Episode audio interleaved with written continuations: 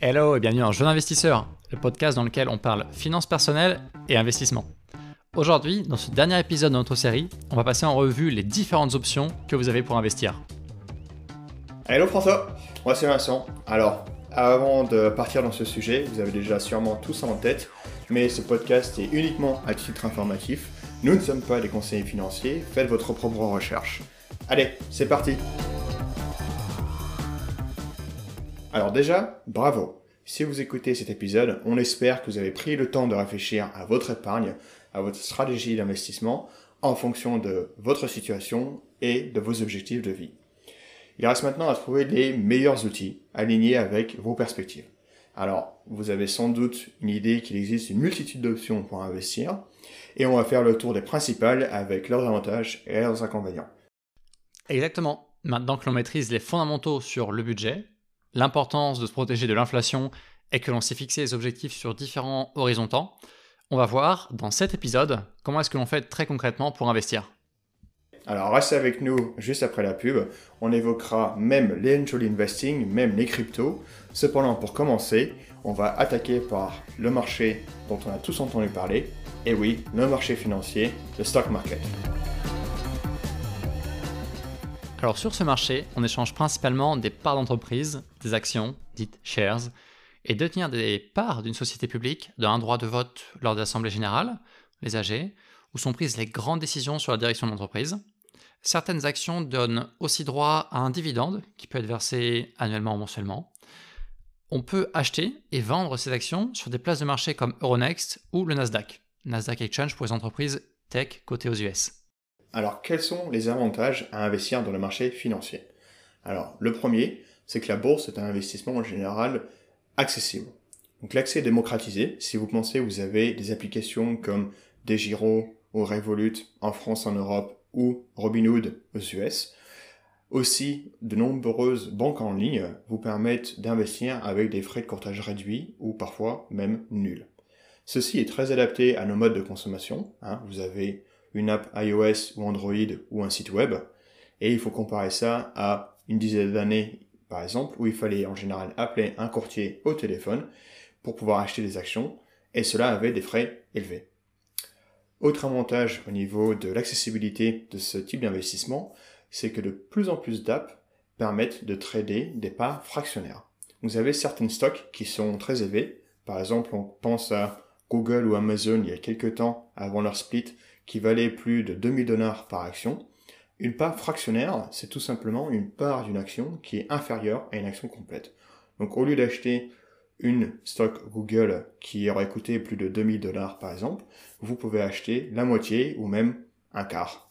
Et donc ceci, avec pas d'investissement minimum, permet de démocratiser et de rendre vraiment accessible ce type d'investissement en bourse.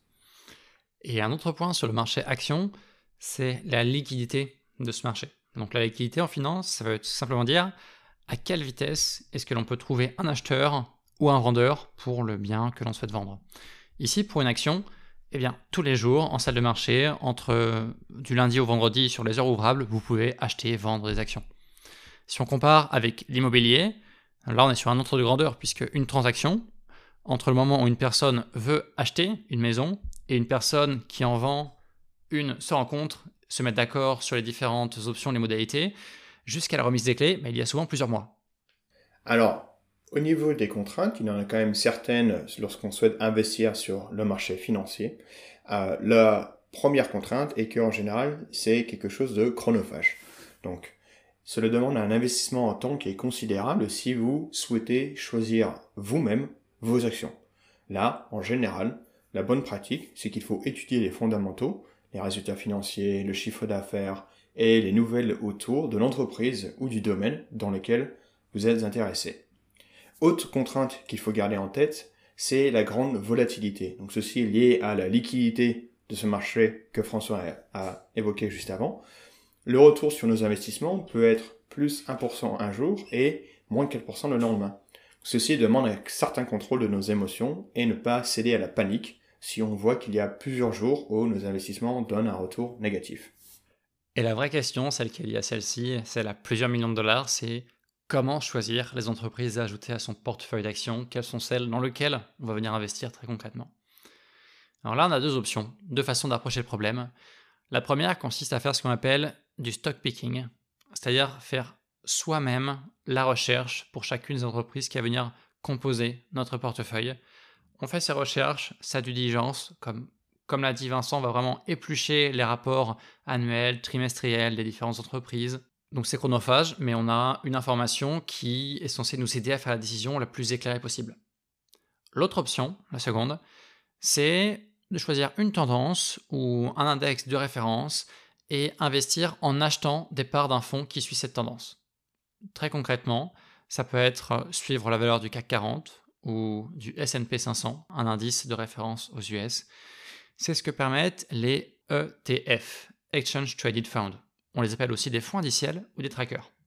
Donc ils permettent des façons simples de se diversifier, c'est-à-dire qu'on va acheter un panier avec plusieurs actions sans venir choisir les détails, la répartition de chacune des actions au sein de ce panier.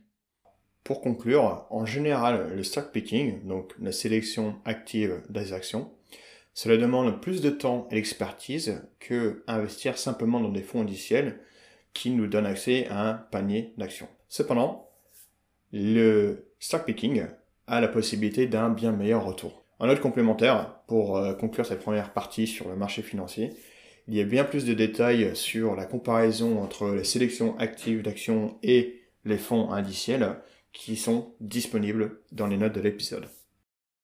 Et dernier pro tips concernant justement la sélection de ces ETF, certains ETF sont éligibles au PEA, plan épargne action. Donc n'hésitez pas, ça peut être une très bonne opportunité sur laquelle euh, pencher son attention. Maintenant pour les obligations. Alors on va aussi en dire quelques mots de ces obligations, de ces bonds en anglais. Alors en résumé, si les actions sont un titre de propriété, vous avez une part de l'entreprise, eh bien une obligation, on va dire que c'est l'autre face d'une même pièce. C'est un titre de dette. Concrètement, ça donne droit à une créance, c'est-à-dire le droit d'être remboursé dans certaines conditions. C'est tout simplement un prêt que vous faites à une entreprise ou à un gouvernement. Exactement. Donc, si on prend l'exemple d'un gouvernement ou d'une entreprise qui émet une obligation, alors, si vous achetez cette obligation, ce gouvernement ou cette entreprise vous remboursera avec des intérêts. Donc si vous achetez par exemple un bon du Trésor français, alors l'État français vous remboursera à échéance fixe avec des intérêts. Donc ceci a un avantage.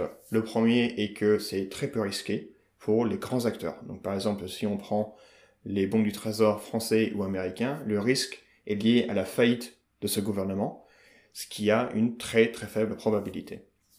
Un autre avantage, c'est que c'est un remboursement à échéance fixe avec des intérêts.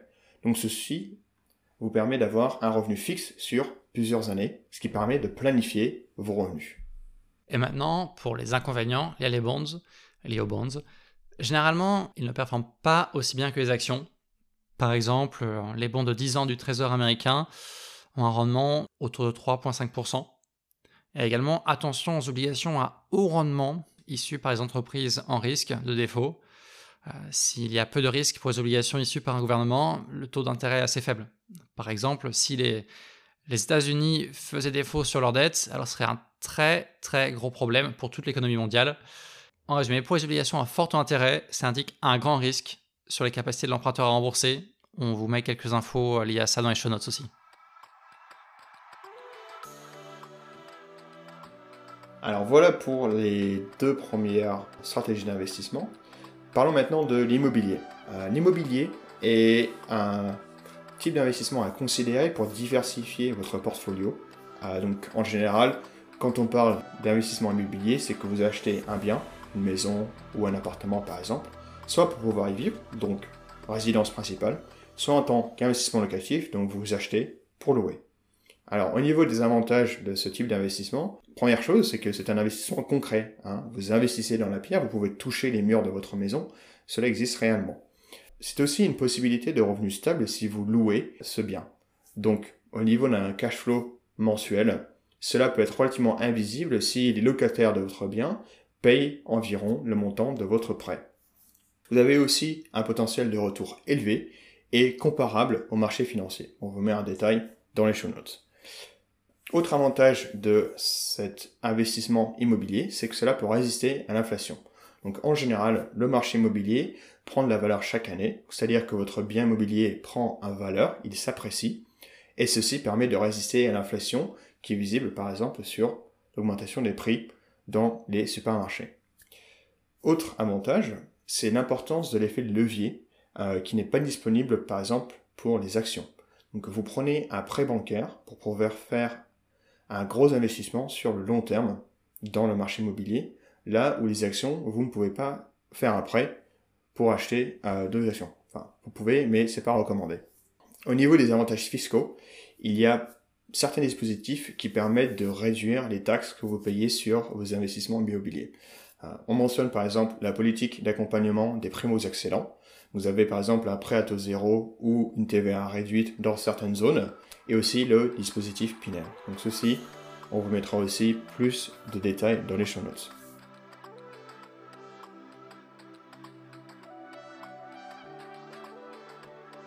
Maintenant, quelques inconvénients liés à ce type d'investissement. Dans un premier temps, c'est la demande souvent un capital initial important, ce qu'on appelle le deposit, qui va typiquement être entre 10 et 20% du montant de votre projet. Selon votre capacité de négociation avec la banque, vous aurez à apporter, euh, si vous souhaitez acheter un studio, une maison à, disons, 200 000 euros, 10%, il faudra amener 20 000 euros en cash sur la table. La plupart du temps, sujet à négociation. Autre point important, c'est le temps qu'il sera nécessaire pour faire la recherche de propriété, les visites, la demande de prêt, la, mettre la relation en, marche avec le notaire et avec les parties euh, de l'autre côté, acheteurs ou vendeurs. Et les résultats ne seront pas immédiats. Donc, vous pouvez faire appel à une agence pour euh, vous accompagner dans ces, euh, dans ces démarches en échange de frais, à prendre en compte. Aussi, en location, vous devez répondre aux besoins des, des locataires, tout ce qui va être réparation de certaines parties et euh, donc à budgéter dans votre investissement. Enfin, c'est un marché très localisé, c'est-à-dire sur lequel la localisation de votre bien est hyper importante pour suivre l'appréciation et estimer une projection de la valeur de votre bien. Quels sont les projets en cours, les projets d'urbanisation, ou même l'infrastructure de transport actuelle et sur les quelques années à venir. Ça va vraiment impacter la rentabilité de votre investissement, que ce soit sur le loyer que vous pouvez proposer ou sur le prix de revente de de votre bien.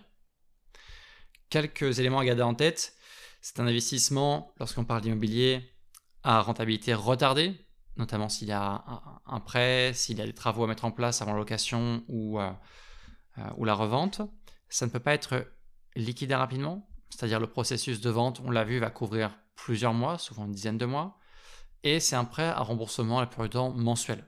Ça nous force à budgéter là où l'achat, l'investissement dans des stocks ou des obligations peut être plus sporadique.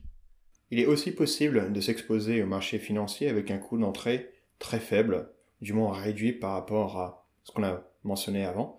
Euh, c'est le cas par exemple des fonds de placement immobilier qui permettent d'acheter des parts de projets immobiliers, euh, exactement comme un ETF, un fonds indiciel, euh, le permet pour les actions financières, mais ici dans le cas de l'immobilier.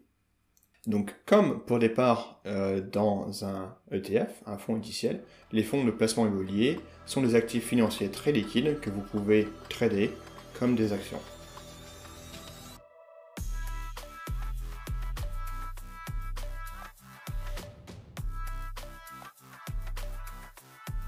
Alors maintenant, on va faire un court regard sur les autres types d'investissements qui existent et on va mettre plus d'éléments dans les show notes. Mais on va déjà en faire un premier tour d'horizon. Si les actions et le marché immobilier sont connus de tous, au moins dans les grandes lignes, il existe d'autres options qui peuvent être disponibles pour vous. Alors notamment le PER, plan épargne retraite.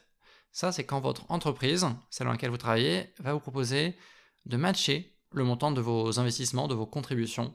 C'est le concept d'abondement. Donc n'hésitez pas à vous renseigner puisque ça peut être très intéressant euh, selon ce que votre entreprise va abonder et va globalement investir à mesure que vous investissez. Donc renseignez-vous de ce côté-là. Autre point, c'est l'assurance vie, qui a une fiscalité intéressante, notamment après 8 ans de souscription.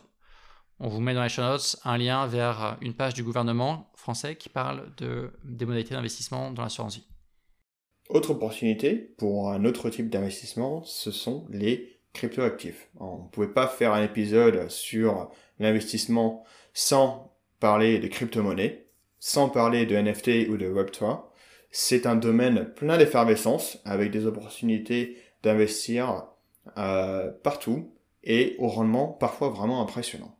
Euh, aujourd'hui, cependant, c'est un marché encore très peu régulé, donc qui va demander une étude approfondie sur les projets et les plateformes dans lesquelles vous souhaitez investir. Donc ici, on mentionne vraiment l'importance de faire votre propre recherche. Aussi, on l'a vu ces derniers mois, ce n'est pas un marché qui est à l'abri des crashs financiers. On l'a vu, euh, c'est aussi, voire plus volatile que le marché boursier par exemple. Et enfin, notamment pour les crypto-monnaies, mais ceci est applicable partout, je souligne l'importance d'avoir des comptes sécurisés. On a vu plusieurs histoires ces derniers mois sur des hacks de comptes crypto qui, il y a des millions de dollars qui sont volés par des hackers. Une dernière option sur laquelle on voulait dire quelques mots, c'est l'angel investing. moi, je le recommanderais en dernier lieu, car le risque est, bien plus grand à mon avis. Par exemple, si un proche vous propose d'investir dans un projet qu'il ou elle a lancé, avant toute chose, soyez sûr de comprendre le business et les risques associés avant de vous engager. comme tous les autres types d'investissements, faites votre diligence, faites vos recherches sur le projet proposé, sur le marché, etc. En conclusion, euh, pour euh, finir cet épisode, repensez votre stratégie d'investissement à mesure que les grands projets à horizon temps moyen et long terme se définissent plus clairement dans votre situation. Donc en première approche, un horizon de temps très éloigné va vous permettre de vous exposer à des marchés bien plus risqués. Là où des phases de conservation de capital vont plutôt vous inviter à se tourner sur des placements offrant plus de garanties, donc moins de risques, cependant en contrepartie sans doute moins rémunérateur.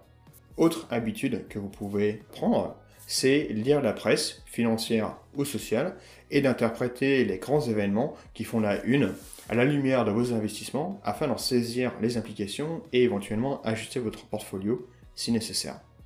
En cas de doute, et on mentionne ici l'importance de ce dernier point, renseignez-vous et n'hésitez pas à consulter un conseiller financier indépendant, donc sans relation à une institution financière, qui vous permettra de vous guider sur vos choix financiers. Et encore une fois, nous ne sommes pas les conseillers financiers. Merci Vincent de le rappeler. Nous voilà à la fin du quatrième épisode de cette mini-série Jeune investisseur. Les points clés aujourd'hui. Plusieurs options existent et il n'y a pas de mix parfait. C'est votre expertise personnelle, votre environnement et appétence pour le risque, ainsi que pour un domaine particulier, qui vous aiguilleront sur les marchés que vous aurez le plus de temps de suivre sur le long terme. On est vraiment sur un marathon et pas un sprint quand on parle d'investissement. Aussi, il n'est jamais trop tard pour commencer, alors ne tardez pas car les intérêts composés sont vos amis et enfin, tous les détails sont disponibles en show notes pour les sujets que l'on a abordés très rapidement. On espère que cette série vous a plu. Ciao Allez, salut tout le monde